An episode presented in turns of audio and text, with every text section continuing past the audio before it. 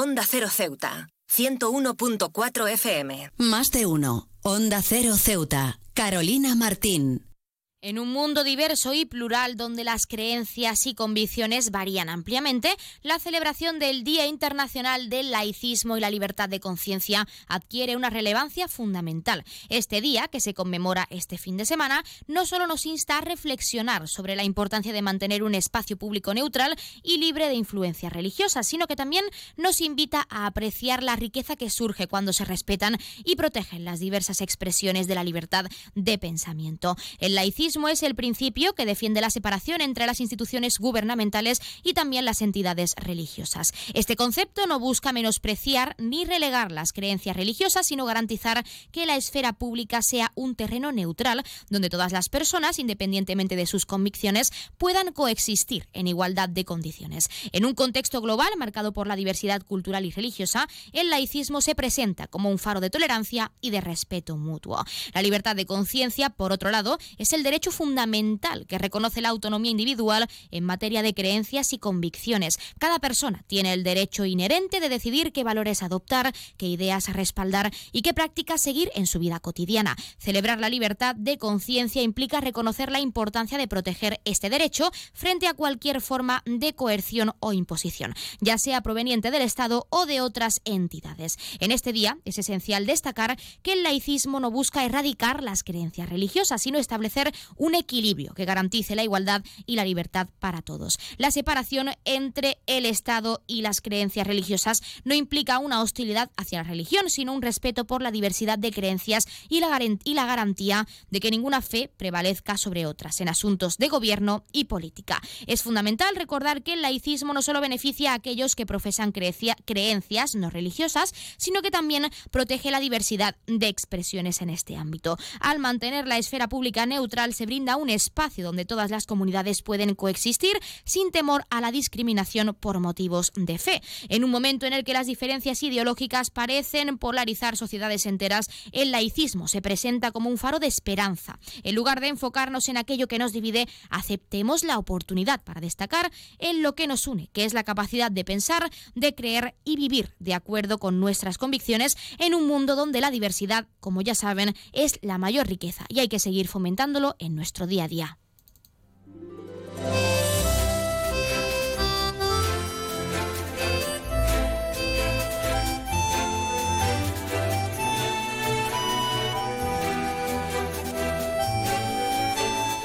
Muy buenas tardes. Arrancamos así el programa de este jueves 7 de diciembre. Lo hacemos hablando de la libertad de conciencia como punto fundamental de la, de la, diversidad y la convivencia de cara a su Día Internacional, que como decimos se celebra este fin de semana, para que estén muy atentos siempre y al tanto de lo que ocurre en cuanto a días importantes se refiere. Nosotros arrancamos ya con una nueva edición de nuestro programa Más de Uno Ceuta. Vamos a desconectar como cada día por un rato con un programa que viene cargado de temas interesantes.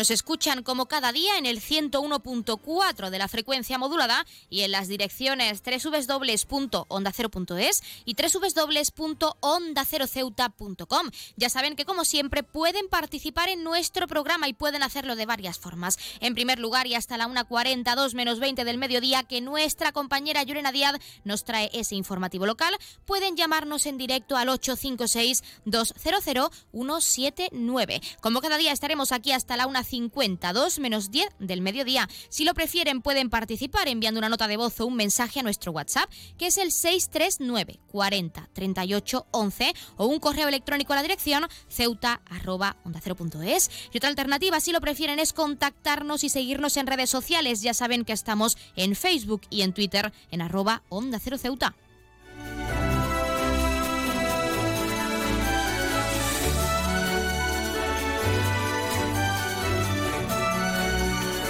Pueden contarnos si el laicismo y la libertad de conciencia son a su juicio pilares esenciales para construir una sociedad libre y diversa e incluso cómo creen que se debe seguir fomentando el respeto no solo de cara a ese Día Internacional, sino también, como decimos, que es muy importante en nuestra vida cotidiana. Ya saben que también pueden participar para felicitar a un ser querido que cumpla años, dedicarle una canción o incluso pedirnos su tema favorito para que suene durante unos minutos en nuestro espacio. Como siempre les decimos, queremos escucharles con canciones, géneros musicales, experiencias, anécdotas, vivencias, recetas, que se acerca la Navidad, se acerca el 24 de diciembre y también el 31, así que cuéntenos qué les gusta cocinar en estos, en estos días tan especiales para toda la familia, que queremos escucharles y que nos hagan partícipes de su vida diaria. Anímense y llámenos.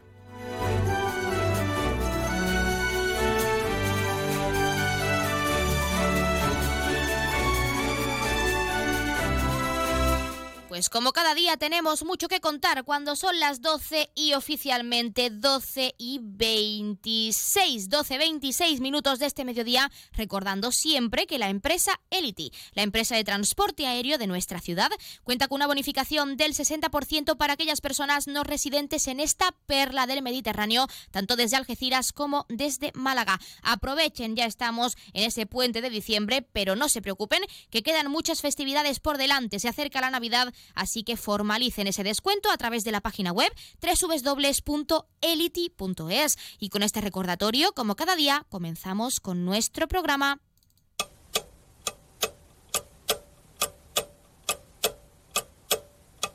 Y arrancamos, como siempre, conociendo la última hora. La plataforma Todos por una Sanidad Digna de Ceuta ha convocado a todas las organizaciones interesadas a su primera reunión el próximo 11 de este mes de diciembre en la Biblioteca Pública Adolfo Suárez a las 7 de la tarde. El objetivo de este encuentro no es sino el de presenciar su hoja de ruta, presentar, perdón, la cual aborda, dicen, cuestiones cruciales relacionadas con la calidad y dignidad de los servicios de salud en nuestra comunidad.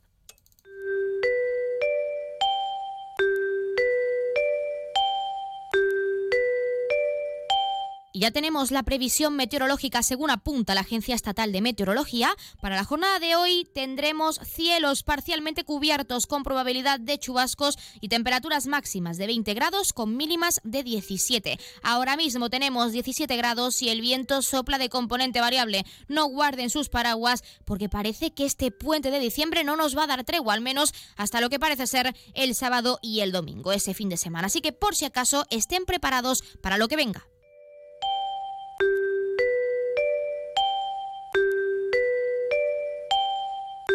Y pasamos a conocer la noticia curiosa del día. Un año más, el chef David Muñoz ha diseñado su rompedor roscón de reyes. Si el año pasado nos sorprendía con un roscón de migas de galletas con mantequilla tostada y relleno de chantilly, de guayaba y frambuesas, este año la creación del famoso cocinero al que su padre le dijo que sería chef cuando los cerdos volaran ha superado cualquier expectativa. David se ha atrevido con una fusión entre la masa del roscón y uno de los bollos tradicionales preferidos por antonomasia, que es el donut sí, como lo oyen. Él mismo ha definido así su obra culinaria en Instagram. Está hecho con una masa brioche de roscón súper esponjosa, con un glaseado fondant de chocolate rosa, lima, un ligero toque floral de rosas con peta crispy de yogur y una chantilly ligera de chocolate rosa y frambuesas con chela de chocolate negro crujiente. Hemos trabajado muchísimo este año con miles de pruebas y creatividades y os confirmo que esto es un disparate de texturas en infinitas capas y unos sabores y contrastes que os van a subir a una montaña rusa con cada mordisco.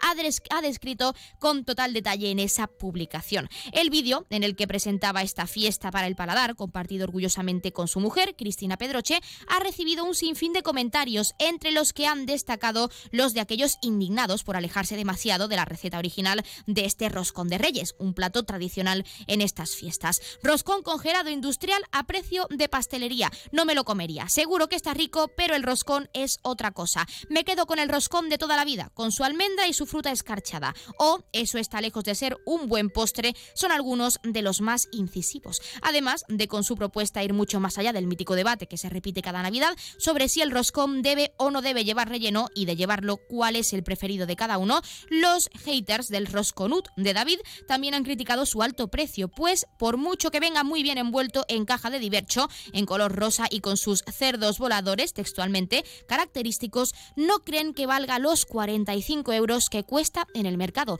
Ya saben que pueden contarnos si piensan lo mismo, si realmente esos 45 euros se lo gastarían en este roscón o si de toda la vida van a, van a ir a su supermercado de confianza a comprar el que siempre se ha comprado para comer en ese día tan especial. Cuéntenos.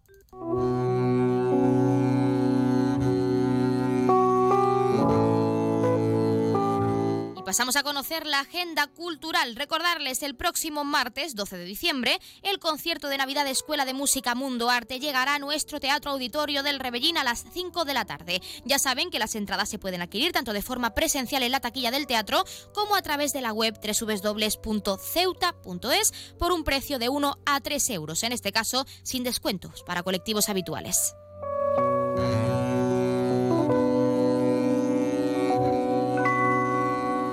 Como siempre, también contarles qué ocurrió un día como hoy. En 1972, la NASA envía a la Luna la misión Apolo 17 desde Cabo Cañaveral, la última misión del programa lunar Apolo, en este caso. En 1983, colisionan dos aviones en el aeropuerto de Madrid, en Barajas, un Boeing 727 de Iberia y un McDonnell Douglas DC-9 de la compañía Aviaco, provocando, por desgracia, la muerte a 93 personas e hiriendo a otras 42. En 1995, la sonda espacial Galileo, enviada al planeta Júpiter para estudiar su atmósfera, realiza un descenso de unos 200 kilómetros antes de ser destruida por las altas presiones y temperaturas, habiendo enviado valiosa información previamente por suerte. Y finalmente, en 1999, en Estados Unidos, la empresa discográfica A&M Records interpone una demanda por infracción de derechos de autor contra el servicio de Internet Napster, el cual consiste en un medio para compartir archivos entre usuarios mediante el método peer-to-peer. peer to peer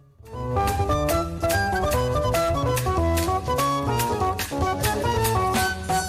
Como siempre, también contarles qué le está ocurriendo a uno de nuestros signos del zodiaco, sobre todo en este puente de diciembre. Hoy nos toca Piscis. Tu mente está en un bloqueo bastante fuerte y tienes que ser paciente. Esta semana tienes que dejar de exigirte tanto a ti mismo porque al final de tanto forzar te vas a terminar haciendo daño. Sé más comprensivo contigo mismo, sabes cómo serlo porque al final lo eres siempre con los demás. No te exijas tanto. Si un par de días tienes que poner en off tus responsabilidades y tus cargas para estar más contigo mismo, hazlo. De hecho, debes hacerlo, te obligamos a hacerlo. Pistis, tienes que cuidar tu salud mental que últimamente ha estado un poco pendiendo de, pendiendo perdón, de un hilo. Así que desconecta todo lo que puedas, sobre todo el fin de semana y este puente de diciembre, si es así.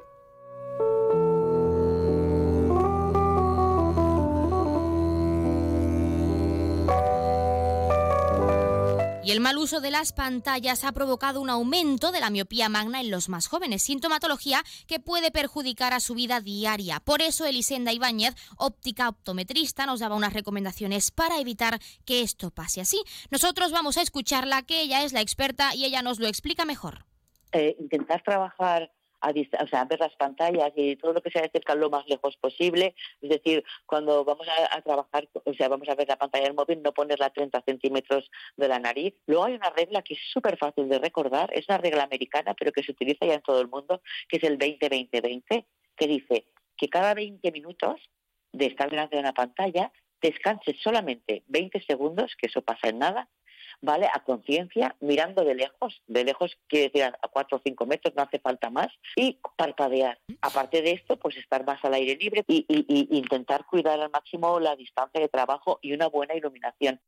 Pues ya han escuchado esas recomendaciones y como siempre, cuando son las 12.33, casi 34 minutos de este mediodía, vamos a entrar de lleno en nuestros contenidos y entrevistas. Tenemos mucho que contarles y es que en este caso, después de escuchar a nuestros colaboradores como es habitual, van a conocer esos puestos que hasta el 22 de diciembre están situados en la Plaza Nelson Mandela con ese mercadillo navideño. Ayer estuvimos allí y conocimos a varios de ellos, así que no se lo pierdan, que arrancamos ya con nuestro más de uno Ceuta. Más de uno. Onda Cero Ceuta. Carolina Martín. Atención a todos los amantes de la comodidad y la innovación. Llegó el momento de iluminar tu vida de una manera completamente nueva. ¿Estás cansado de pasar calor en verano y frío en invierno? No busques más. En Gavitec, la nave de las lámparas, presentamos las lámparas multifuncionales con ventilador diseñadas para mantener tu hogar cómodo en cualquier estación del año. Estas lámparas son mucho más que un simple accesorio. Con su modo de verano e invierno podrás disfrutar de la brisa refrescante en los días calurosos y mantener el calor en los días fríos. Amplia variedad de modelos para todos los gustos y estilos con un equipo de expertos que te asesorarán. Estamos en Esplanada Muelle de Poniente, nave 104. Gavitec, la nave de las lámparas. No te quedes en la oscuridad, ven y brilla con nosotros.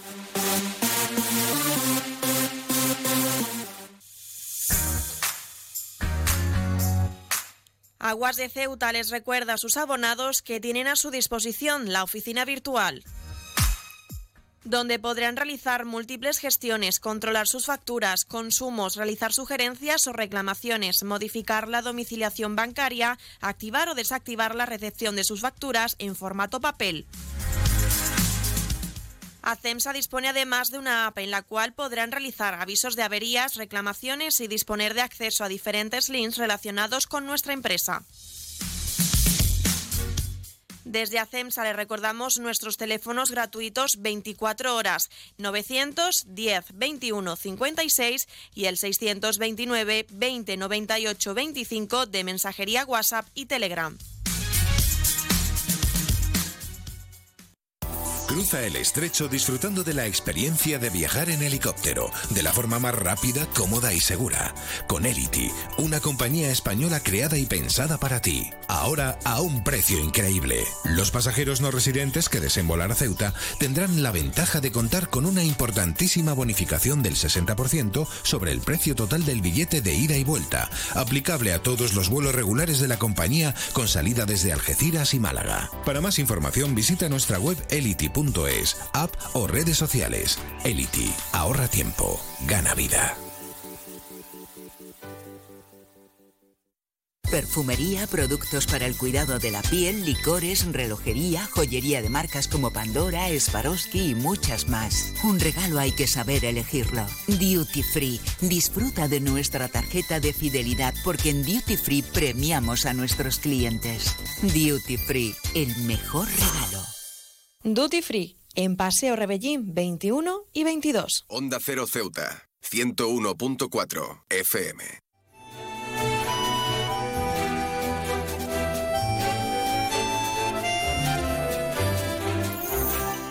Nos encontramos en la Plaza Nelson Mandela, donde se ha instalado ese mercadillo navideño y tenemos con nosotros a Nadia Mohamed, una de las vendedoras, y que ha traído su tienda, el Rincón Dulce, a este puesto en concreto. Nadia, muy buenas tardes. Hola, buenas tardes, ¿qué tal? Bueno, para quien no lo sepa, para que nuestros oyentes lo tengan claro, ¿qué estás vendiendo en este mercadillo navideño? Pues yo vendo cositas para hacer repostería. Todo lo necesario para hacer repostería lo tengo en mi tienda que lo tengo en Parques de Ceuta, en la tercera fase, y ahora estamos estos días de Navidad, pues nos hemos venido aquí al mercadillo navideño. ¿Y qué supone para ti, como hemos dicho, trasladar tu tienda física a este puesto, a esta plaza y en este mercadillo navideño? Pues en verdad me, vine, me he venido con mucha ilusión, lo, solicité, me llamaron y, y, me hizo mucha ilusión, porque así me doy más a conocer, porque estoy, la verdad que no soy muy conocida en Ceuta, me conoce, me conoce gente, pero no la suficiente y así también me doy a conocer y la gente pues prueba mis productos aquí, todo publicidad más que nada. ¿Y la ciudadanía ha conocido un poco más tu tienda? ¿Has visto que los ceutíes están volcados en este mercadillo navideño?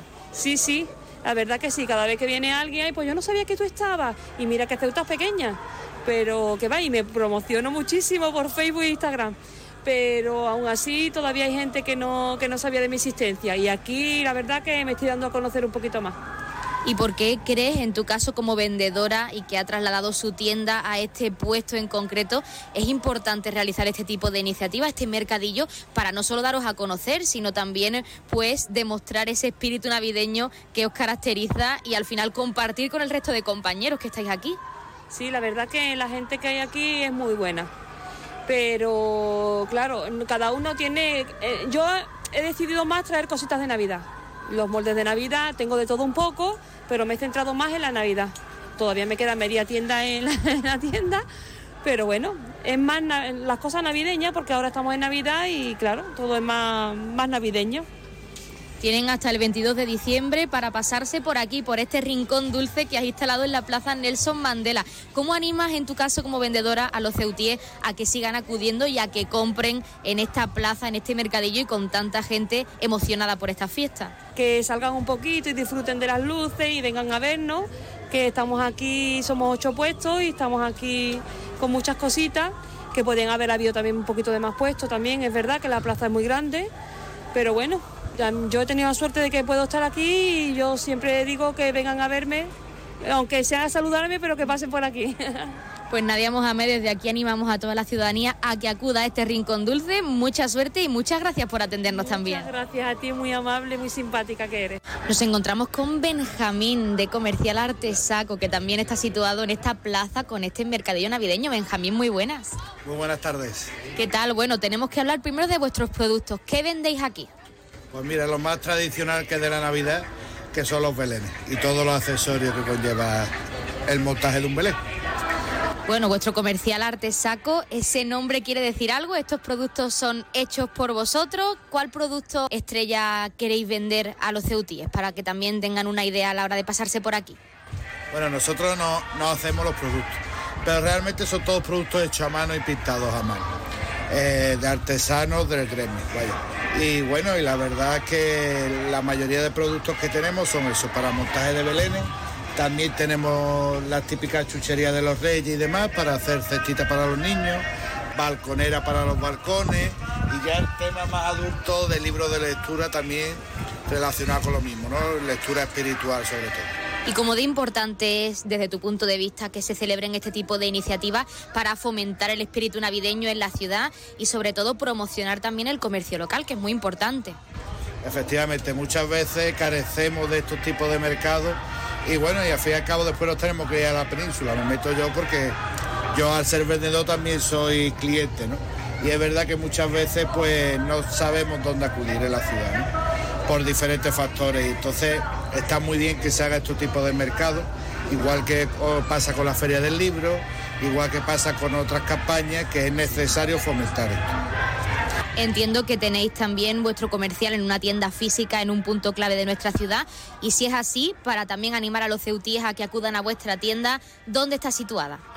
Pues mira, precisamente nosotros somos una empresa online, ¿vale? Porque es verdad que tuvimos un negocio físico, pero es verdad que, bueno, era complicado mantener este sector.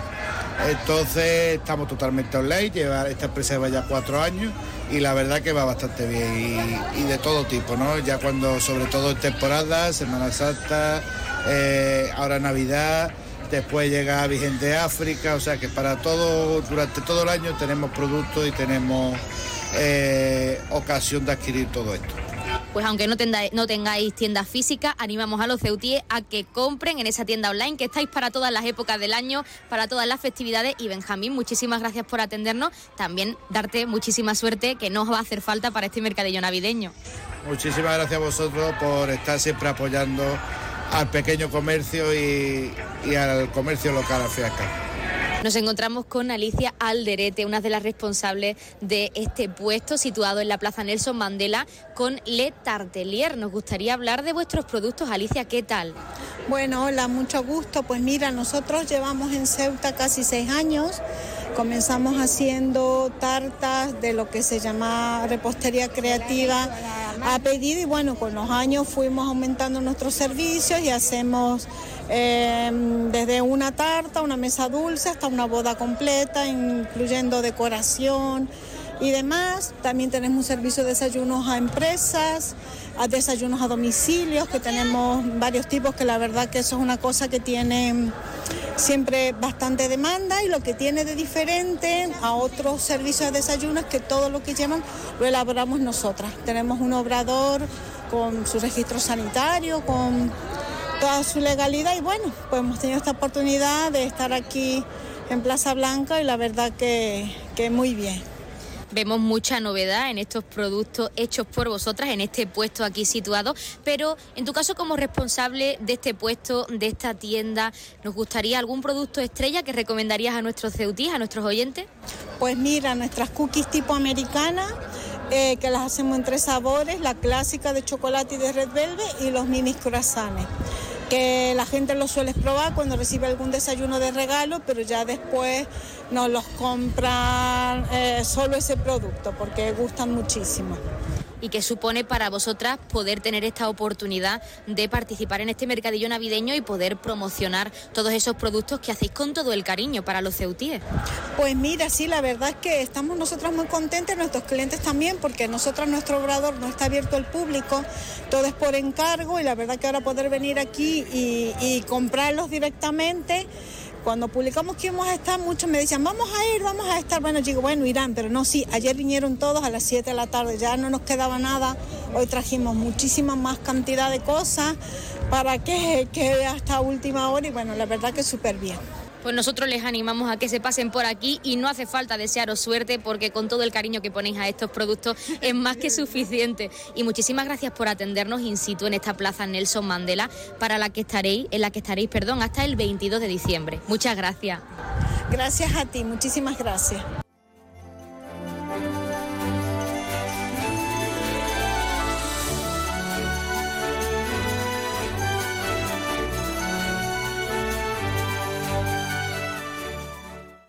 Más de uno. Onda Cero Ceuta. Carolina Martín.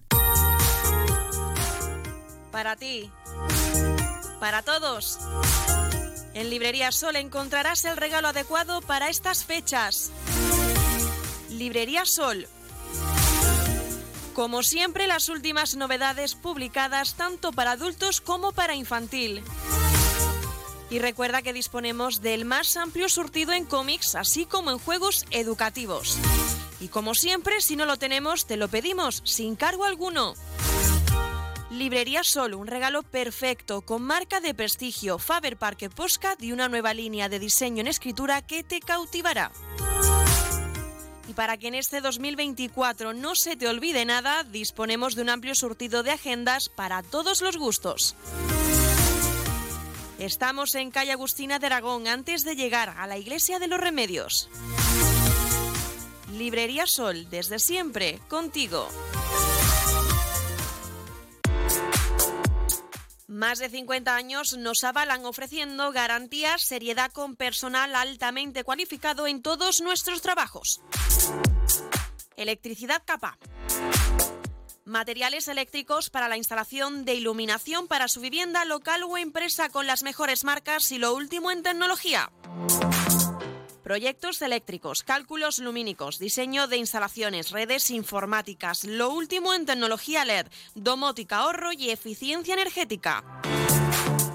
El futuro es la energía verde, la sostenibilidad y las energías renovables. En Electricidad Capa pensamos en su ahorro energético ofreciéndole la instalación de nuestras placas solares.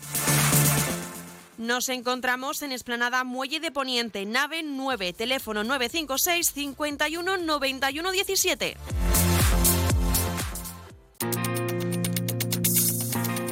Clínica Septen, Centro de Reconocimiento de Conductores. Promoción especial, reconocimiento médico para obtención por primera vez de permisos de conducción, antes 25 euros y ahora 15 euros. Foto incluida. Estamos por las mañanas y por las tardes. Horario de lunes a jueves de 14 a 21 horas y martes, miércoles y viernes de 8 a 15 horas. Teléfono 856 20 1446. Marina Española 9. Clínica Septen, siempre tú.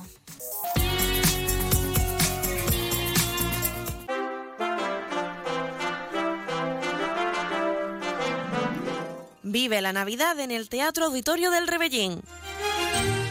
Actividades para diciembre, proyección de documental, concierto Navidad, concursos de coros y villancicos, concursos escolares de belenes, proyectos artes, Alegro en Navidad, Acuna Matata, una Navidad de cuento. No te lo pierdas, ven en diciembre al Teatro Auditorio del Rebellín, una Navidad para todos. Consejería de Educación, Cultura, Juventud y Deporte. Ciudad Autónoma de Ceuta. La tienda de Mois ahora es Almacenes Mois.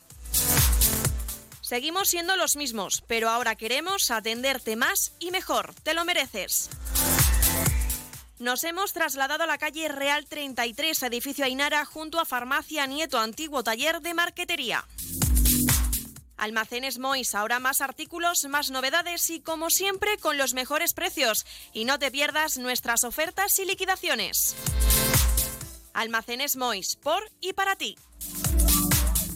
Onda Cero Ceuta, 101.4 FM.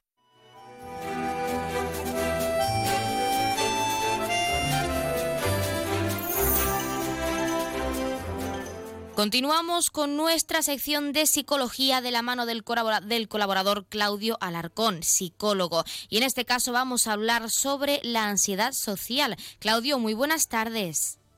Hola, buenas tardes. Bueno, tenemos que conocer un poco más este concepto y en primer lugar nos gustaría saber cuáles son los signos o síntomas más comunes de esa ansiedad social. Bueno, pues principalmente la, la ansiedad social se caracteriza por un miedo o un temor excesivo a, situaciones, a estar en situaciones en las que eh, aparecen más personas eh, o reuniones sociales. Y sobre todo se, eh, se representa o, la podemos ver pues a, través de temor a situaciones en las que la persona siente que puede ser juzgada eh, temor a interactuar o hablar con, personas con las que no tenemos confianza o eh, incluso evitar situaciones donde puedo ser eh, el centro de atención o donde tengo que, que mostrar mis habilidades sociales. También nos gustaría saber, porque siempre hay una causa, siempre hay un factor detrás de esa ansiedad social, cuáles serían las posibles causas subyacentes de este trastorno.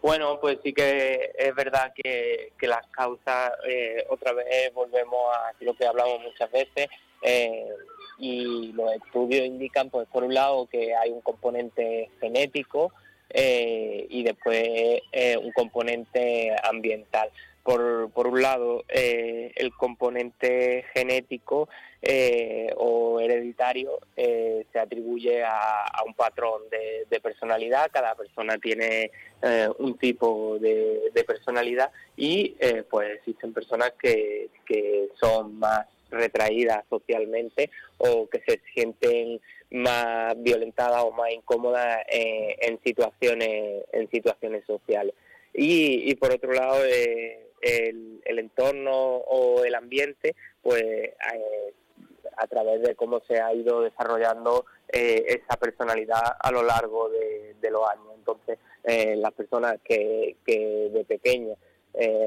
han tenido mayores dificultades a la hora de, hacer amigos, de enfrentarse a situaciones sociales y, y a situaciones eh, en las que hay que, desarrollar esas habilidades sociales que, hablábamos antes, pues eh, es verdad que después a la hora de, mantener eh, ese contacto social, pues tienen más dificultades hay que tener en cuenta que se acerca la Navidad, estamos en diciembre y con esas fiestas a la vuelta de la esquina llegan momentos de mucha aglomeración, eventos familiares y a las personas que padecen ansiedad social les puede afectar un poco más que al resto. Nos gustaría saber, ¿existe algún patrón común de pensamiento, comportamiento en las personas que padecen esta ansiedad social en estas celebraciones en concreto? Pues sí, sí que sí que existe ese patrón común de eh, incluso de, evitación, ¿no? De intentar evitar esas situaciones eh, sociales o, acudir a, las mínimas. Es verdad además que eh, como se estructura hoy en día la, sociedad, ¿no? Pues bueno, pues quedando un mes para, para Navidad ya hay multitud de, de reuniones sociales, de cenas, de de comida, de, empresas, de amigos, que, hacen que, las personas que sufran esta eh, ansiedad social se tengan que enfrentar a, estas situaciones o tengan que evitar este tipo de, situaciones constantemente. No es eh, el mes más fácil para, para ellos, pero sí que eh, al final ese patrón eh, sobre todo se centra en, como decíamos antes, evitar esas situaciones donde la persona puede ser el centro de atención, eh, el sentir ese miedo intenso durante eh, o incomodidad durante las situaciones en las que me reúno con, otras personas y que no solo se se representa o se presenta a través de síntomas eh, en los pensamientos de qué hago yo aquí o no quiero estar aquí, sino que también tiene una representación física eh, con síntomas eh, muy similares a, los de la, ansiedad, como pueden ser palpitaciones, temblores, sudoración, malestar estomacal, náuseas, dificultad para respirar incluso como eh, son muy similares a un, a un ataque de, ansiedad, a los síntomas eh, y entonces al final eh, sí que es verdad que tenemos que ser conscientes que, que esas personas lo están pasando mal simplemente por, por el hecho de que de estar reunidos con, con un grupo social. Muchas veces no se tiene en cuenta, sobre todo el entorno más cercano, de lo que sufren estas personas con ansiedad social. Sobre todo para ese entorno, Claudio, en tu caso como psicólogo, como especialista en este ámbito, ¿qué recomendaciones les darías para no presionar a ese familiar que va a verse involucrado en ese evento tan multitudinario, en ese evento familiar y que tenga, padezca ansiedad social con esos síntomas que son característicos también de un ataque de ansiedad?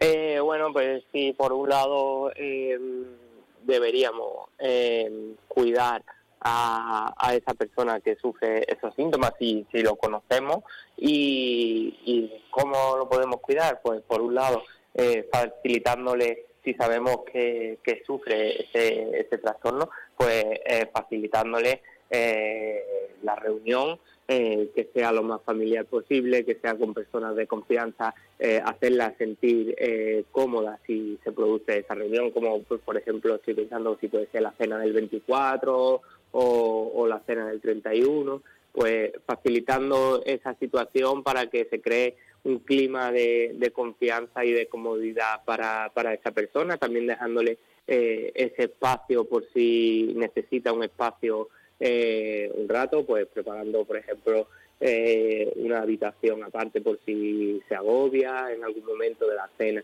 Y si es eh, a nivel ya social en la calle y demás, pues bueno, muchas veces creemos que, que todos somos iguales y insistimos mucho a la gente, pues dar esa libertad a las personas de si quieren acudir o, o no quieren acudir, porque después eh, detrás de cada persona. Hay historias no que, que, no historias de vida que no que no conocemos. Pues es muy importante tener en cuenta esas recomendaciones y también a las personas con ansiedad social que ya están preparándose mentalmente para pasar estas fiestas también hay que transmitir que las fiestas no son una obligación esos eventos no son una obligación y que su salud mental es muy importante. Y Claudio Alarcón psicólogo y nuestro colaborador habitual en esta sección como siempre agradecerte la participación en nuestro programa para hablarnos en este caso de esa ansiedad social, de esos síntomas y de cómo hay que prevenir y preparar, eh, sobre todo al entorno más cercano, para que esa persona con ansiedad social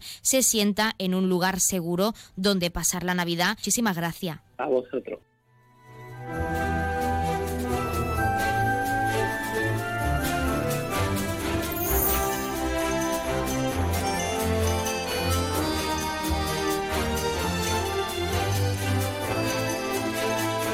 Nosotros, como siempre, nos acercamos a la una del mediodía, son las 12 y 58, casi 59 minutos, y como ya saben, a esta hora, la una en punto, les dejamos en primer lugar con nuestros compañeros de Madrid, que les acercarán tanto las noticias de última hora a nivel nacional de lo que ocurre en nuestro país, como las noticias de interés a nivel internacional de lo que ocurre en el mundo, y con el objetivo de que siempre nos mantengamos informados, de que siempre conozcamos la actualidad y lo que ocurre más cerca de nosotros. Y hablando de eso, también, como cada día les dejaremos con nuestros compañeros de Andalucía y con toda esa información a nivel regional que tienen que acercarles como es costumbre. Nosotros, por nuestra parte, regresamos con más contenidos y entrevistas en directo también a partir de la 1 y 10, 1 a 12 minutos, como ya saben, y en primer lugar lo haremos de la mano de nuestra compañera Llorena Díaz, que como es costumbre también a esa hora nos deja un pequeño avance informativo, esos titulares de cara a toda la información local de lo que está ocurriendo en este puente de diciembre y que regresa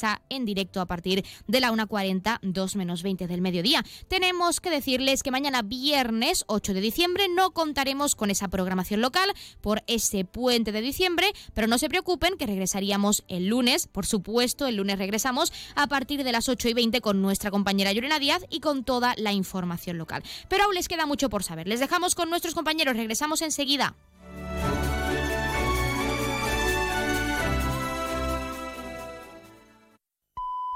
Es la una de la tarde, mediodía en Canarias.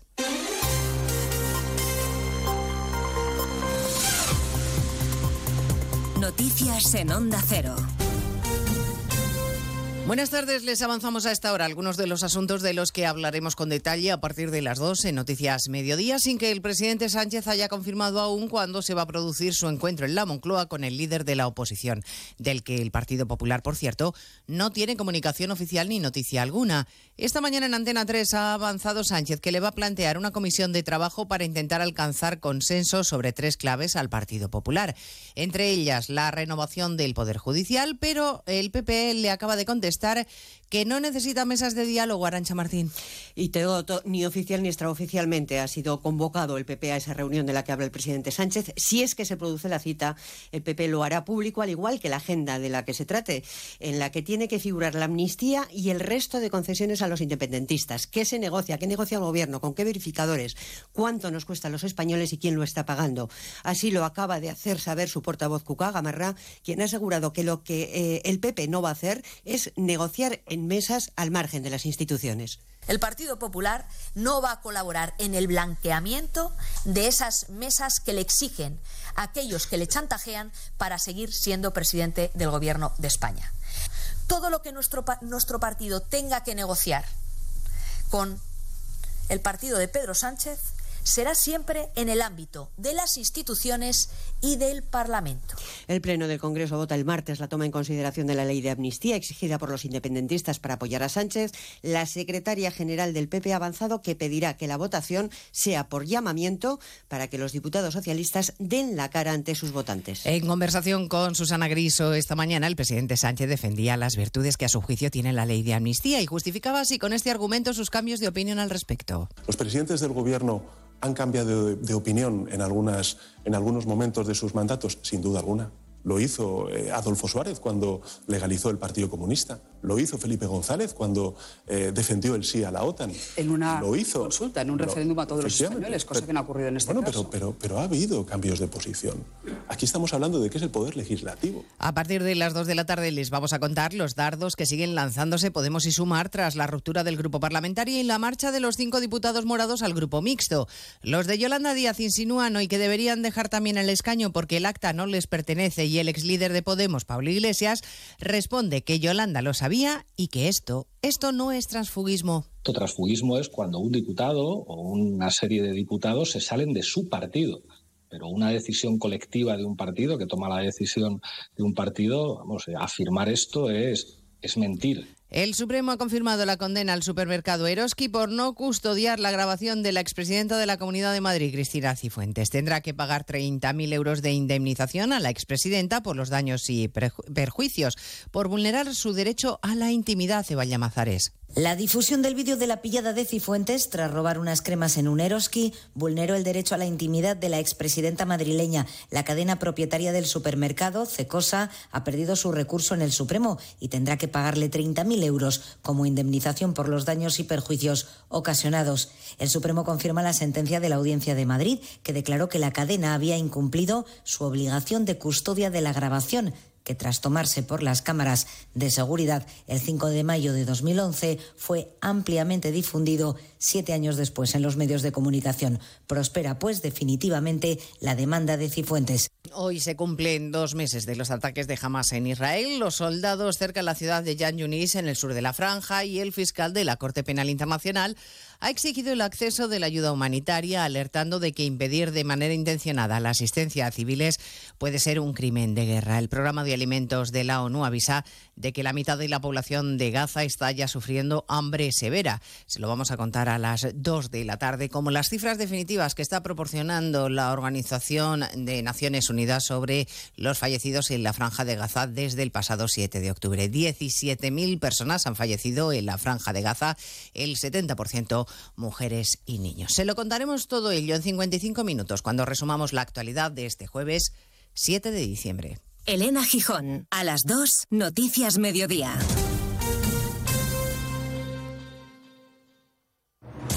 Onda Cero registra su mejor final de año desde 2016. Más de dos millones de oyentes nos siguen cada día porque confían en la credibilidad, en la pluralidad y en la cercanía de nuestros comunicadores. Carlos Alsina, con más de uno, anota el mejor final de año de toda su carrera. Y Julia en la Onda, con Julia Otero, sigue siendo en 2023 el segundo programa más escuchado de las tardes. Rafa La Torre sigue sumando oyentes en la brújula. Y Rocío Martínez y Edu Pidal debutan con incremento de seguidores al frente de Radio Estadio Noche. Y en el fin de semana, por fin no es lunes con Jaime Cantizano y Radio Estadio con Edu García son el magazine y el programa deportivo que más en 2023. Gracias por creer en la fuerza de la radio. Gracias por creer en Onda Cero, tu radio.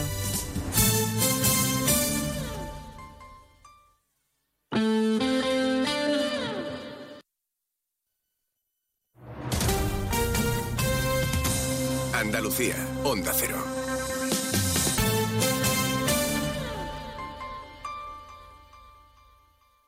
Si crees que para hacer la caña en programación, inteligencia artificial y esas cosas deberías irte fuera, es que todavía no sabes que gracias a la Consejería de Desarrollo Educativo y Formación Profesional y el Fondo FEDER, el proyecto READUA proporciona recursos digitales educativos de pensamiento computacional, robótica e investigación aeroespacial a los centros sostenidos con fondos públicos. Así que ya sabes, si quieres ser la caña, mejor quédate aquí. Andalucía se mueve con Europa. Unión Europea. Junta de Andalucía. En estas Navidades, saborea el mejor jamón ibérico de bellota, los romeros de Alanís, producto familiar y artesanal con tiendas en Alanís y Sevilla. Los romeros de Alanís. Descubre nuestro producto estrella, lomito ibérico de bellota, el mejor sabor para estas fiestas. Realiza tu pedido entrando en shop.losromerosdealanís.com y lo recibirás en casa en 48 horas. Los romeros de Alanís, de nuestras dehesas a tu mesa. A Julián le encanta su pueblo. Recorrer sus encantadores paisajes, hacer senderismo y cruzarse con gente encantadora que viene a disfrutar de la naturaleza. Porque a Julián, como a todos sus vecinos, le encantan las visitas. ¿Verdad, Julián? Ven a los pueblos blancos de la Sierra de Cádiz. Encantados de conocerte. Junta de Andalucía. Sobre todo, Onda Cero Andalucía.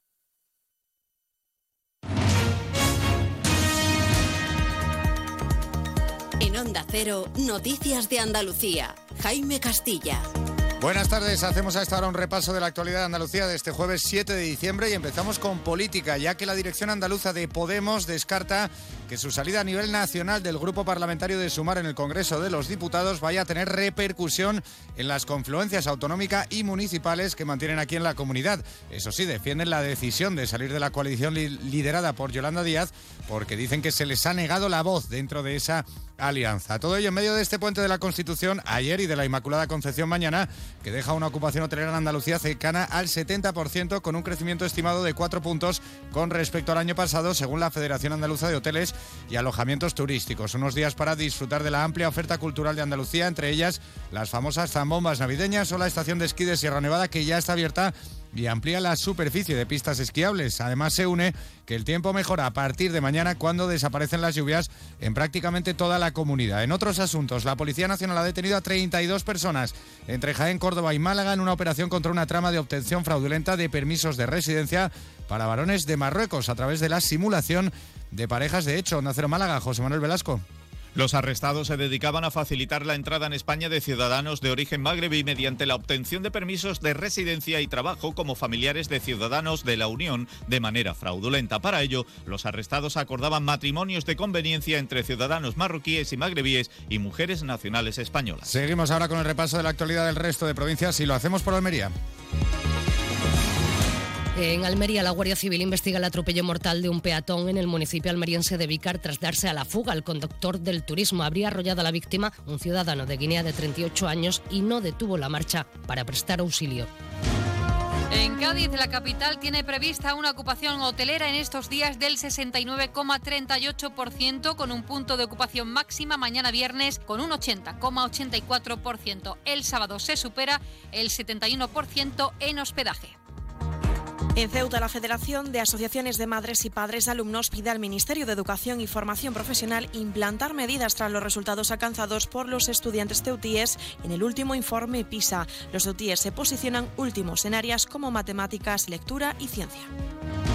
En Córdoba, 39 patios abren sus puertas para celebrar la Navidad con las tradiciones de las casas de vecinos. Programa de villancicos flamencos, cuentacuentos para niños y hasta un concurso de repostería típica de estas fechas, dulces que después se compartirán con los comedores sociales de la ciudad.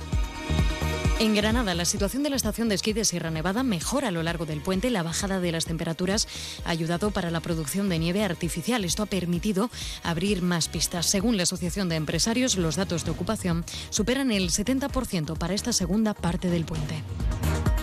En Huelva, la Consejería de Salud y Consumo de la Junta de Andalucía ha declarado no apta para el consumo el agua de Arroyomolinos de León por turbidez, debido posiblemente a un desprendimiento de terreno en el embalse desde el que se abastece el municipio.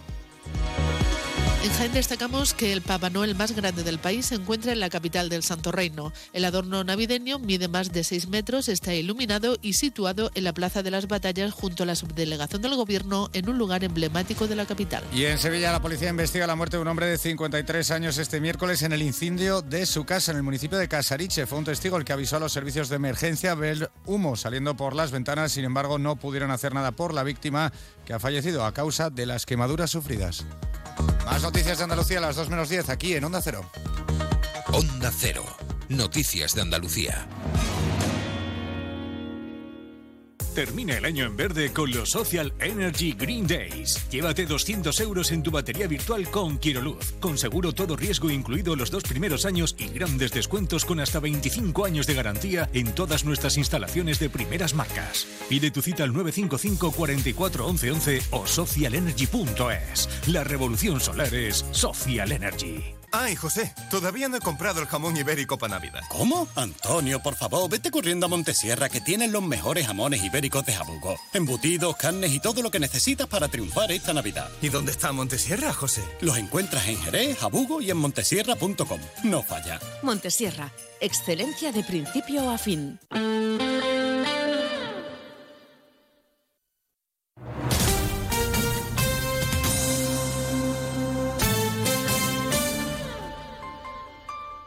Onda Cero Ceuta, 101.4 FM. Más de uno. Onda Cero Ceuta. Carolina Martín.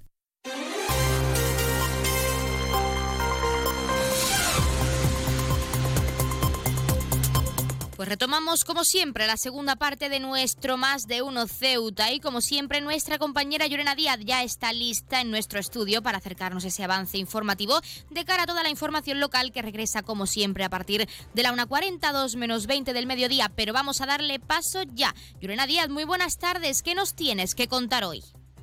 Muy buenas tardes. Pues esta, eh, en este miércoles hemos amanecido con la lamentable noticia de que un joven ceutí ha fallecido en un accidente de tráfico que ha ocurrido en Málaga cuando conducía una motocicleta. Este chico tenía 23 años y era vecino de la barriada Vicedo Martínez, una noticia que ha consternado a todos los que le conocían y han publicado sus muestras de cariño en las redes sociales. El joven estaba destinado en la unidad de caballería. En otro orden de asuntos también contarles que se ha creado en Ceuta la plataforma Todos por una sanidad digna, compuesta por organizaciones profesionales y personas comprometidas por la iniciativa de aportar soluciones a la situación del sistema sanitario. Esta nueva entidad ha convocado a todas las organizaciones interesadas para un encuentro que se va a celebrar la tarde del próximo lunes día 11 en la Biblioteca Pública Adolfo Suárez para presentar su hoja de ruta. También contarles, hablando de sanidad, que la consejera de Sanidad y Servicios Sociales, Navila Bencina, ha participado este jueves en el Pleno del Consejo Interterritorial del Sistema Nacional de Salud. La miembro del Gobierno local ha puesto de relieve la necesidad de desarrollar medidas que permitan permitan mejorar la, la situación sanitaria en nuestra ciudad. También contarles que la protectora de animales ha organizado un curso de educación canina los días 16 y 17 de diciembre que se titula, que se titula Bases de la educación canina en los refugios y que trata sobre la importancia de crear una estructura dentro de una protectora en beneficio del bienestar animal y su socialización. Está principalmente dirigido a voluntarios, socios de la protectora. Y también contarles un último apunte que la Consejería de Educación, Cultura y Juventud, en colaboración con la Sociedad Amigos de la Música, ha organizado el tradicional concierto de Navidad que se va a celebrar el próximo día 16 de diciembre en dos sesiones. La primera tendrá lugar a las seis y media de la tarde y la segunda a partir de las nueve de la noche en la iglesia de San Francisco. Estos son los asuntos que teníamos que tratar en el día de hoy a modo de titulares, pero recuerden que las noticias de Ceuta regresan como siempre a partir de las 2 menos 20 del mediodía. Pues muchísimas gracias, como siempre, a nuestra compañera Yurena Díaz, que nos deja ese avance informativo de cara a la información local, de la que estaremos muy pendientes y, como ya saben, regresará a partir de las 2 menos 20 del mediodía. Pero nosotros seguimos aquí, seguimos con nuestros contenidos y entrevistas y vamos a arrancar ya con esta segunda parte de nuestro Más de Uno Ceuta. No se lo pierdan, que nos queda mucho por contarles en el día de hoy.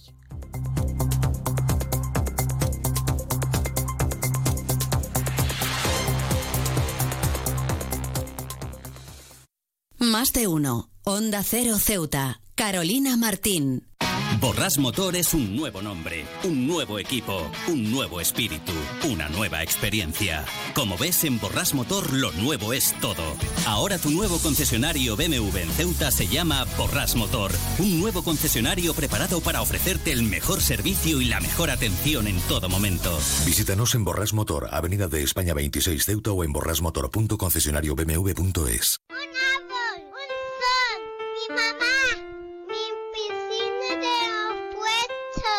Ahora los impuestos son cosa de niños. Servicios Tributarios de Ceuta se lo pone muy fácil. A partir de ahora podrá pagar sus impuestos a través de la página web tributosceuta.org. Solo necesitará una tarjeta de crédito y la carta de pago que recibió por correo y con un solo clic se ahorrará tiempo, colas y desplazamientos. Recuerde tributosceuta.org. Servicios Tributarios de Ceuta, Ciudad de Ceuta. Nuevo horario de caja de 8 de la mañana a 2 de la tarde. Cero Ceuta. 101.4 FM.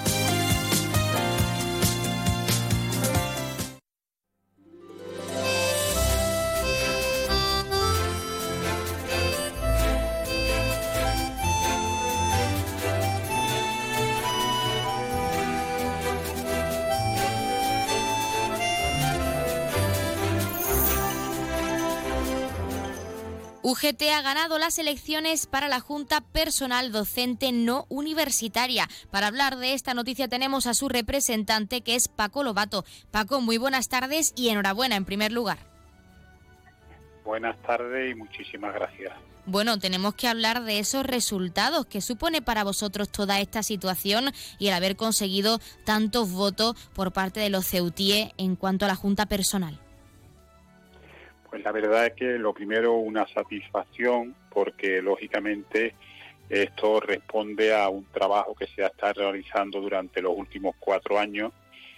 Partíamos de una situación muy difícil de superar porque ya contábamos con una mayoría absoluta en la Junta de Personal. La Junta de Personal está compuesta por 23 delegados. En las anteriores elecciones nosotros sacamos 12, que como digo supone la mayoría absoluta y ya no solamente revalidar este resultado, sino superarlo, era un propósito muy difícil, pero que al final lo hemos conseguido, por lo que estamos, como te decía, muy, satisfa muy satisfechos de, esto, de estos resultados y además de eso, eh, lógicamente agradecer la confianza que han depositado en nosotros, pues todas las personas que nos han votado, que son más del 50% de los docentes de Ceuta, con lo cual, insisto, eh, tremendamente satisfecho y además eh, también encarar la, esta legislatura con la responsabilidad que han dejado en nuestras manos los docentes de Ceuta al darnos esta mayoría absoluta y confiar en que podemos ser el, el sindicato y dentro de ello la Junta de Personal que le resolvamos los muchísimos problemas que todavía siguen azotándonos a, a la educación en Ceuta, a los trabajadores de la educación, que son los profesores y maestros en general. Hablando de esas mejoras que necesita nuestra educación, ya estáis trabajando, imagino, desde que habéis ganado las elecciones para seguir mejorando la educación en Ceuta y nos gustaría, para profundizar, qué reivindicaciones vais a llevar a cabo, vais a poner sobre la mesa para que esto ocurra, para que la situación se encuentre cada vez mejor en nuestra ciudad autónoma. En primer lugar, como siempre, y esto es un clásico que llevamos muchísimos años demandando de la Administración, eh, la mejora de la calidad educativa que empieza por las construcciones escolares. Normalmente las construcciones escolares en Ceuta adolecen primero de falta porque llevan muchísimos años diciéndonos que van a construir colegios, que van a construir institutos y en la fecha en la que estamos, la última propuesta que lleva ya tres o cuatro años rodando, que son los, los, del BRUR, que ya está previsto hacer un colegio, instituto, etcétera, pues no pasamos de una promesa, de un proyecto que nos acaba de, fijar, de unos presupuestos que dice que van a sacar y que después no se sacan, y así seguimos con estos tiempos. Por eso digo que lo primero es la construcción de nuevos centros para que se de alguna manera desmasifique, la, sobre todo en los institutos, ahora mismo la situación del alumnado. Eh, al mismo tiempo, la mayoría de los centros construidos en Ceuta son centros bastante antiguos, con muchas deficiencias, con problemas que abarcan tanto al Ministerio como al Ayuntamiento. Hay una parte de esas, de esas obras que pertenecen al Ayuntamiento y otras al Ministerio, y unos por otros, como se suele decir, la Casa Sin Barrer, y algunos de los colegios de Ceuta y algunos de los institutos, la verdad es que tienen verdaderos problemas que ya lo hemos denunciado en muchas ocasiones por parte de la dirección provincial también se han mandado informes y demás en ese sentido y seguimos con la misma situación. Eh, tengo que recordar que hace unas semanas hubo el problema que tuvo el Mare Nostrum, que prácticamente se inundó y tuvieron que sacar algunos de las clases y llevarlos a otros sitios precisamente por no atender a estas mejoras que hay que hacer en cualquier edificio. Eh, cualquiera de nosotros en nuestra casa de vez en cuando pues tiene que hacer mejoras, más en edificios públicos que acogen a niños de diferentes edades. Ese digamos que es uno de los propósitos fundamentales. Después, lógicamente, queremos mejorar las condiciones de la educación en lo que todavía falta, sobre todo el número de alumnos por aula, que es verdad que en los colegios se ha mejorado muchísimo, pero en los institutos sigue estando muy masificado y sigue siendo necesario esa, bajada del número de alumnos por aula para que se pueda eh, funcionar en el aspecto educativo en unas condiciones idóneas. Y lógicamente eh, preocuparnos por las condiciones laborales del profesorado, que fundamentalmente es nuestra meta como representante de los mismos. Eh, tenemos que mejorar las condiciones económicas. Hace ya muchísimos años que no tenemos una actualización de complemento, complemento específico, sexenio, que en otras comunidades sí se han ido actualizando y con la cual tenemos bastante retraso con respecto a, estas comunidades. Eh, también queremos conseguir pues, una serie de mejoras en el aspecto laboral, ya no solamente económico laboral, sino en cuestiones concretas y, de alguna manera que están pendientes, pues, como algún tipo de permiso que queremos conseguir y algún tipo de mejoras de ese tipo. Pues Paco Lobato, para finalizar y con todas esas reivindicaciones y mejoras que ya estáis poniendo en marcha desde UGT frente a esa Junta Personal Docente no universitaria, ¿qué esperas en tu caso como representante de este sindicato y dentro de este ámbito que es educativo en nuestra ciudad, pues de esta próxima legislatura, de estos próximos años de trabajo, de reivindicaciones y de mejoras para nuestra educación? Sí, evidentemente, como te había dicho, nosotros vamos a poner como se suele decir, toda la carne en el asador. El, el equipo que tenemos y el que hemos ampliado con estos resultados es un equipo que creemos que va a cumplir con, eso, con esas expectativas y lo que pretendemos de alguna manera, como ya y conseguir de cara a estos próximos cuatro años que para las próximas elecciones podamos presentar unos resultados de trabajo como hemos como nos ha pasado ahora y para poder seguir permaneciendo incluso aumentando los resultados actuales.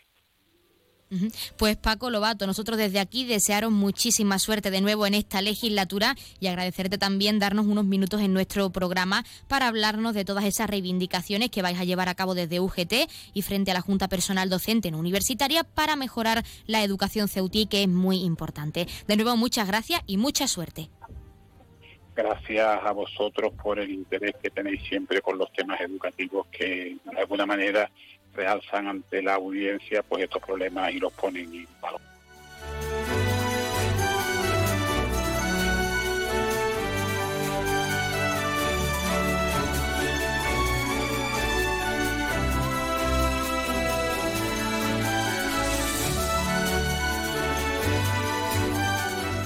Pues nosotros, como siempre, ya tenemos al otro lado del teléfono, en esa línea, con esa rapidez que les caracteriza, a esa Asamblea Territorial de Cruz Roja, que nos ofrecerá hoy también ese sorteo en directo en nuestro programa. Así que vamos a darle paso ya. Asamblea Territorial de Cruz Roja, muy buenas tardes.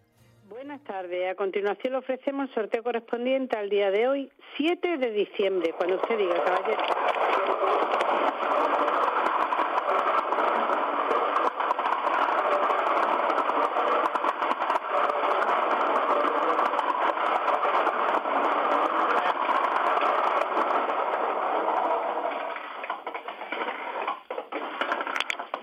Cuatro, siete, uno. El número agraciado ha sido 471.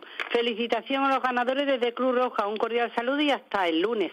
Pues hasta el lunes a la Asamblea Territorial de Cruz Roja y como siempre, muchísimas gracias por ofrecernos ese sorteo en directo en nuestro programa. Y enhorabuena a todos los premiados y premiadas que como cada día esperamos hayan recibido esa gran noticia con nosotros aquí en directo y que no hayan sido pocos, que en este puente de diciembre y de cerca de esas fiestas nunca viene mal una gran noticia como esta, haber sido premiados de la mano de la Asamblea de Cruz Roja. Recordarles el número agraciado de hoy que ha sido el 471. 471, popularmente conocido como el Maestro Escuela. 471, el Maestro Escuela. Y como es costumbre, lo hacemos antes de ese sorteo en directo, pero hoy vamos a escucharlo después. Como siempre, vamos a darle paso a unas palabras de nuestros colaboradores y enseguida regresamos. No se vayan, que siempre queremos escuchar lo que nos tienen que contar.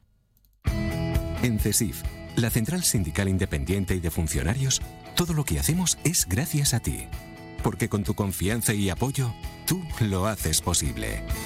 CESIF es otra clase de sindicato. Independiente y profesional, transparente y cercano. Sindicato más representativo en las administraciones públicas de España y en muchas empresas privadas. Sea cual sea tu profesión, en la función pública o en la empresa privada, CESIF es tu sindicato. Vota CESIF. Defiende tu trabajo.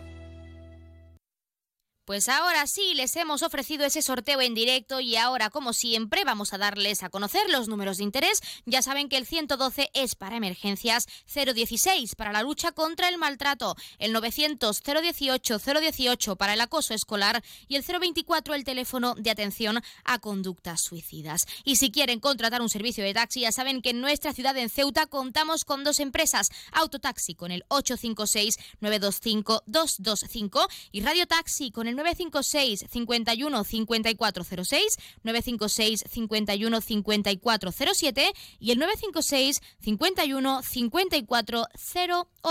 También, como siempre, acercarles esas farmacias de guardia para hoy jueves 7 de diciembre. Horario diurno tendremos la farmacia Díaz Segura en la calle Velarde número 12, la farmacia Almadraba en la avenida Martínez Catena 44 en Colonia Romeu. Y en horario nocturno, como siempre, también tendremos esa farmacia de confianza la farmacia Puya, situada en la calle Teniente Coronel Gautier, número 10, en la barriada de San José. Así que también les hemos acercado las de hoy jueves, pero como mañana no tenemos programación local, queremos adelantarles las farmacias de guardia para mañana, viernes 8 de diciembre. Horario nocturno, la farmacia Puya, ya saben, situada calle Teniente Coronel Gautier, número 10, en la barriada de San José. Y horario diurno, el viernes, mañana viernes 8 de diciembre, Gabriel Arredondo, en el Paseo del Rebellín número 22 y Farmacia Pérez Rodríguez, Avenida San Juan de Dios, número 7. Ahora sí les hemos acercado esas farmacias de guardia, esos números de interés y como siempre también queremos dejarles con algo de música música para que desconecten unos minutos y enseguida regresamos con la recta final de nuestro Más de Uno Ceuta. Aún no se vayan, que nos queda mucho por contarles.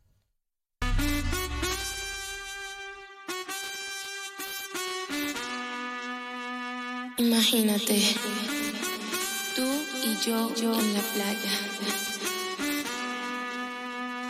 La arena, el mar, el sonido de las olas todo tu cuerpo. Bésame, tócame y baila conmigo.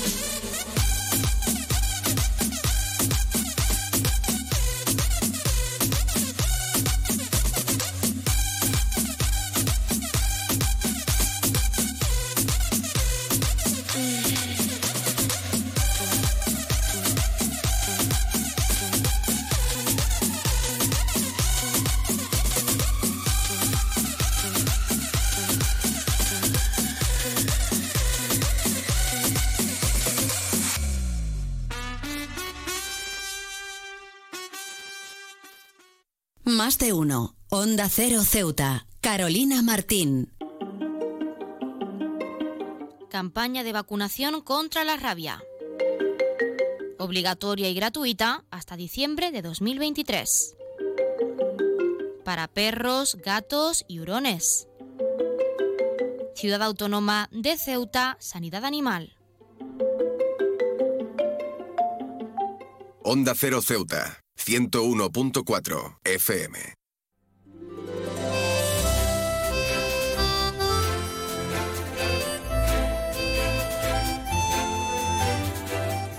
Continuamos con nuestra sección de barriadas donde como ya saben conocemos las necesidades de los puntos clave de nuestra ciudad. En este caso tenemos con nosotros a Ragma Moglis, que es la presidenta de la Asociación de Vecinos de la barriada de Benzú. Ragma, muy buenas tardes. Hola, buenas tardes. ¿Qué tal? Bueno, en este caso tenemos que hablar de un proyecto que se aprobó la semana pasada por unanimidad en el Pleno de la Asamblea y es el proyecto de rehabilitación integral de vuestra barriada. Una vez tenido, teniendo en cuenta esta noticia, se ha aprobado por unanimidad. ¿Qué supone para vosotros este proyecto? En principio positivo en que toda la Asamblea haya votado a un sí y que, que bueno, que sea un sí rotundo. Pero bueno, creo que, si no me falla la, memoria, se han aprobado muchísimas veces en pleno todo lo que actuaciones integrales en la barriada, pero que nunca se ha llevado a cabo verdaderamente. Siempre ha sido un parcheo. Eh, confiamos en que esta vez sea la definitiva, en que sí verdaderamente eh, sea ese, ese cambio que, que, se espera de, la barriada.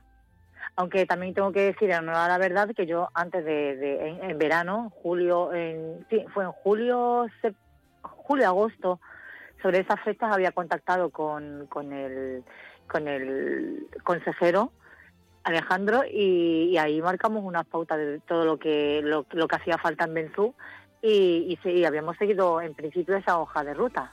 El que haya ahora una aprobación en el Pleno y que eso de alguna manera pues sea de obligado cumplimiento, esperemos que sea así.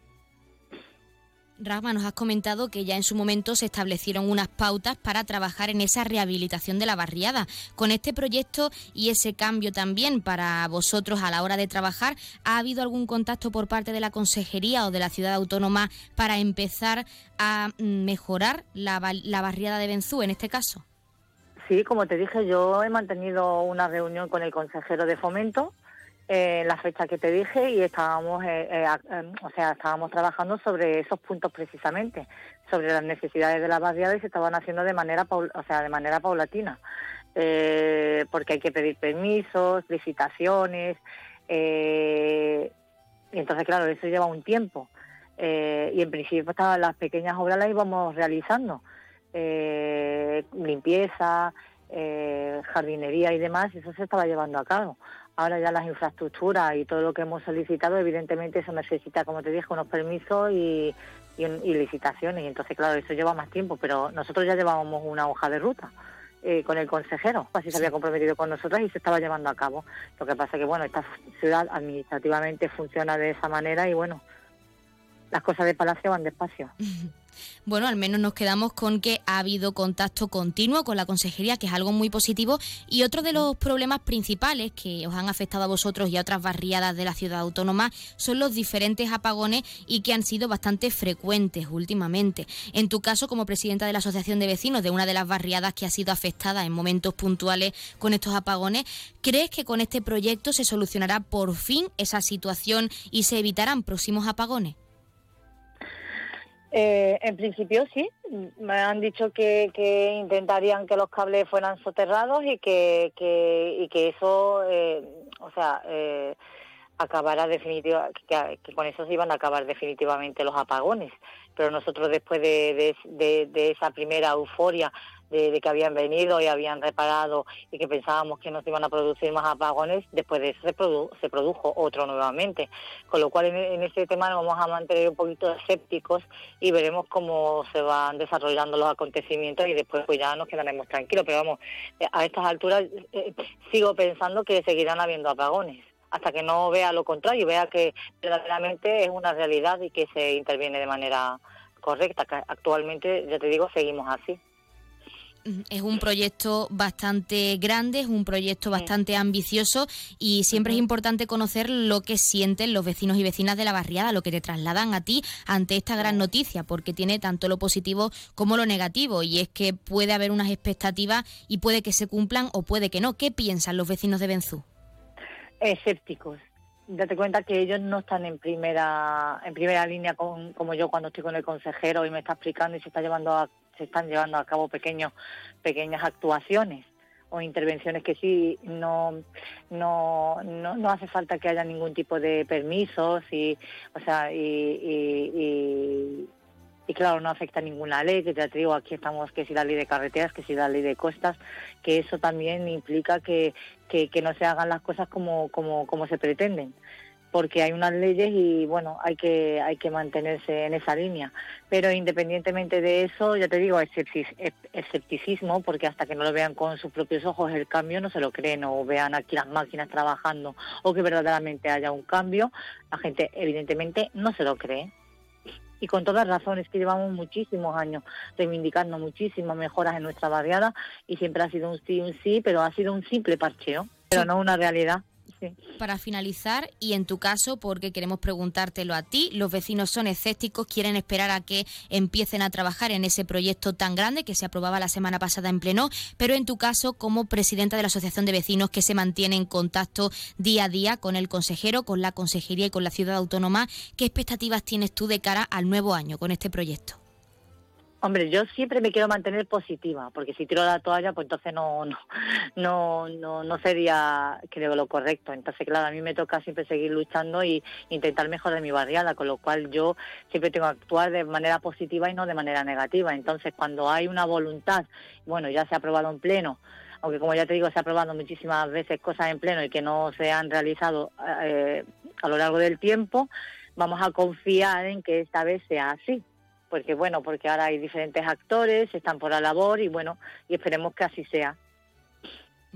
Pues Ragma, nosotros estaremos como siempre muy pendientes de ese proyecto de cara a 2024 y también de esos apagones que esperemos que tengáis suerte y que no ocurra ninguno más eh, pronto en un futuro cercano. Y agradecerte como siempre que nos hayas dado unos minutitos en la sección y en nuestro programa para hablarnos de este proyecto, de lo que trasladan los vecinos y vecinas de Benzú y todas esas necesidades que se siguen trasladando a la consejería con la que tenéis contacto directo. Muchísimas gracias muchísimas, muchísimas gracias a vosotros y por darnos visibilidad.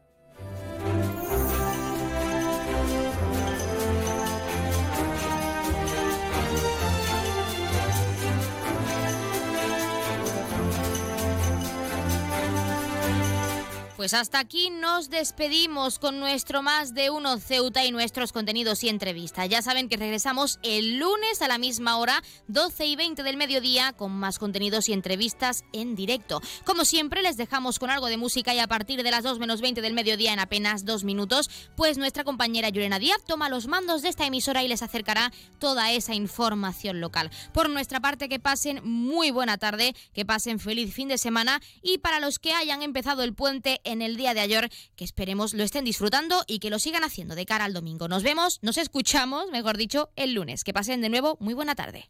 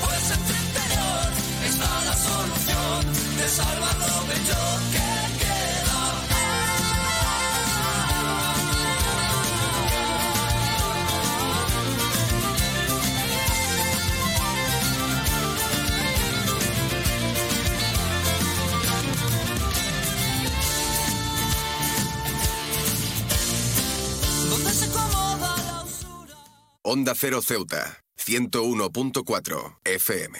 Noticias. Onda Cero Ceuta. Llurena Díaz. Buenas tardes, son las 2 del mediodía de este miércoles 7 de diciembre. Llega la hora de noticias de nuestra ciudad, es la hora de noticias en Onda Cero.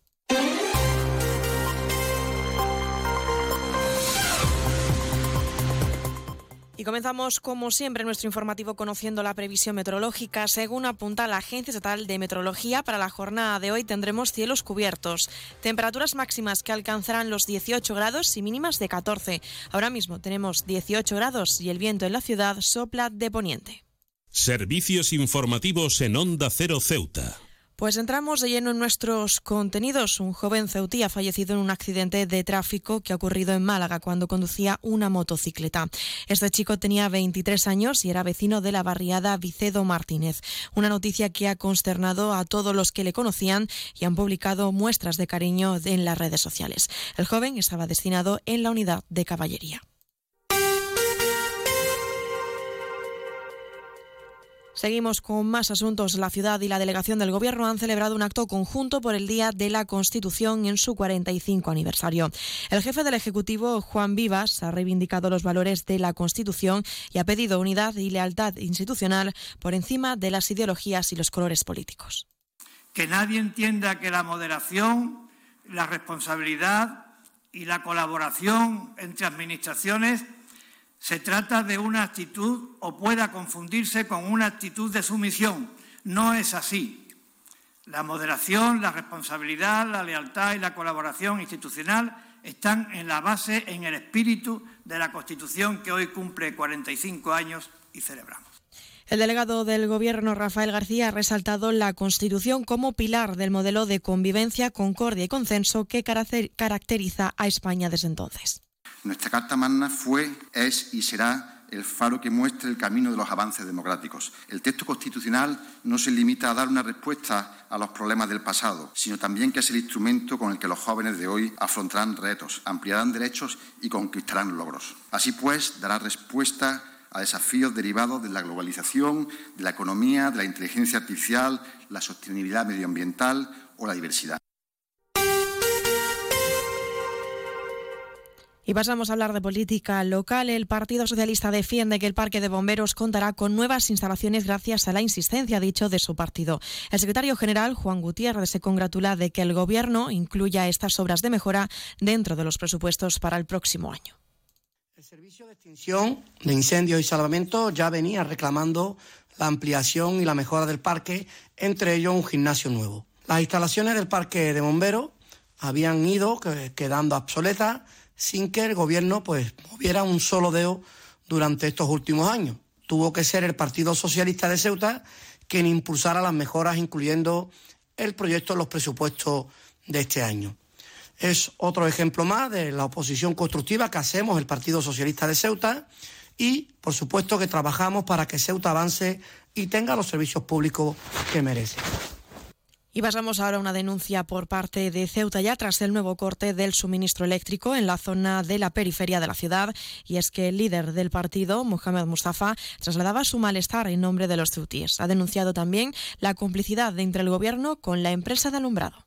No es que nos vayamos acostumbrando a estar sin luz, la complicidad absolutamente aberrante del gobierno con eh, la empresa de alumbrado. Recientemente llevábamos a pleno una iniciativa para estudiar fórmulas que solucionen de una vez por todas estos apagones. La falta de inversión probablemente sea una de los déficits que está provocando estos apagones continuamente a lo largo de los días en Ceuta. Sin embargo, la ciudad, eh, a través de su consejero, salió defendiendo nuevamente a la empresa ha utilizado la retórica, es decir, la palabrería para escurrir el bulto. Estamos secuestrados por la empresa y además de ese secuestro tenemos un gobierno que más allá de defendernos lo que hace es ser cómplice de ese secuestro.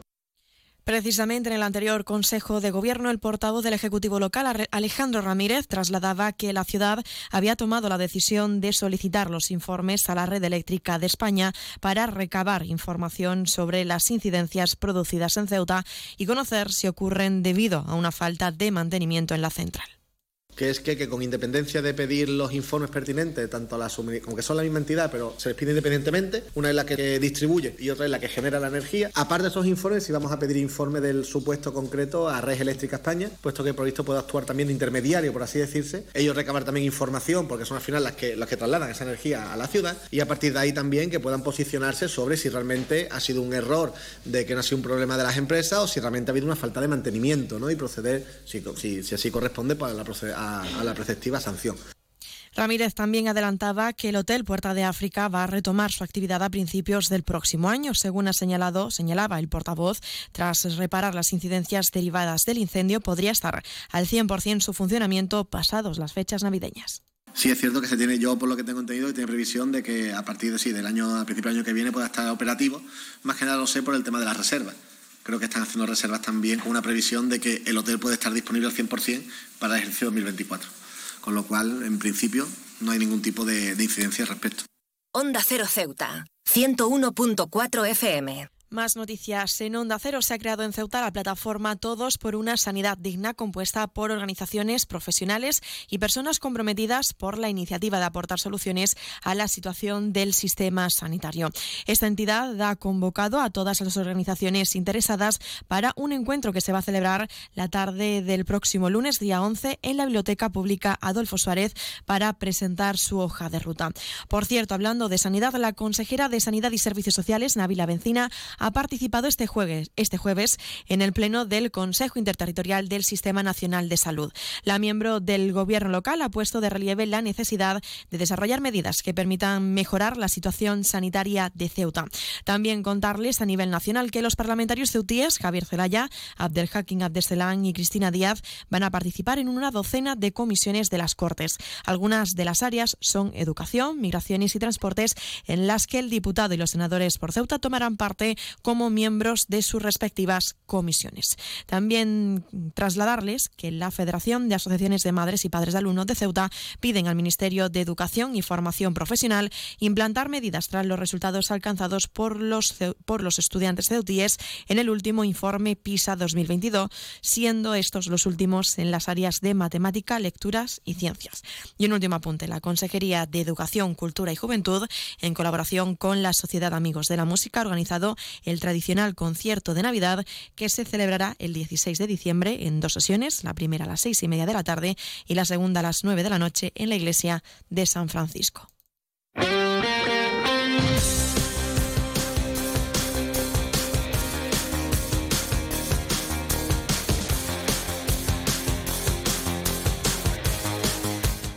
Y pasamos ya a conocer la información deportiva. Les contamos que la agrupación deportiva Ceuta jugará este domingo día 10 a las 12 del mediodía ante el Intercity en Alicante.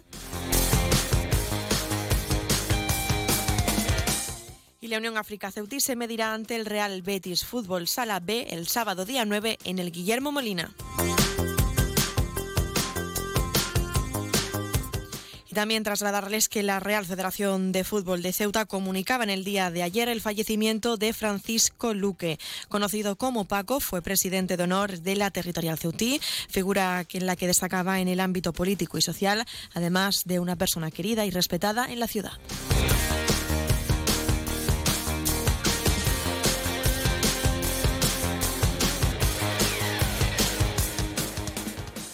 Noticias. Onda Cero Ceuta. Llurena Díaz.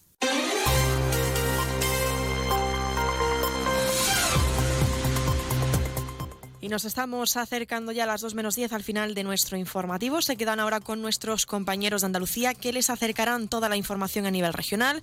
Y unos minutos más tarde, como siempre a partir de las 2 de la tarde, nuestros compañeros de Madrid les ofrecerán toda la actualidad a nivel nacional e internacional.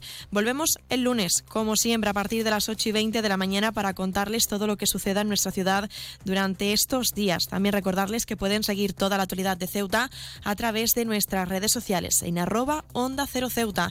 Y recordarles la previsión meteorológica que nos acompañará en este jueves. Tendremos cielos cubiertos, máximas de 18 grados y mínimas de 14. El viento en la ciudad sopla de poniente. Desde aquí, desde Onda Cero Ceuta, desearles un feliz puente de la Inmaculada y felicitar también a todas aquellas que llevan su nombre. Con esto me despido, que pasen muy buena tarde y hasta el lunes.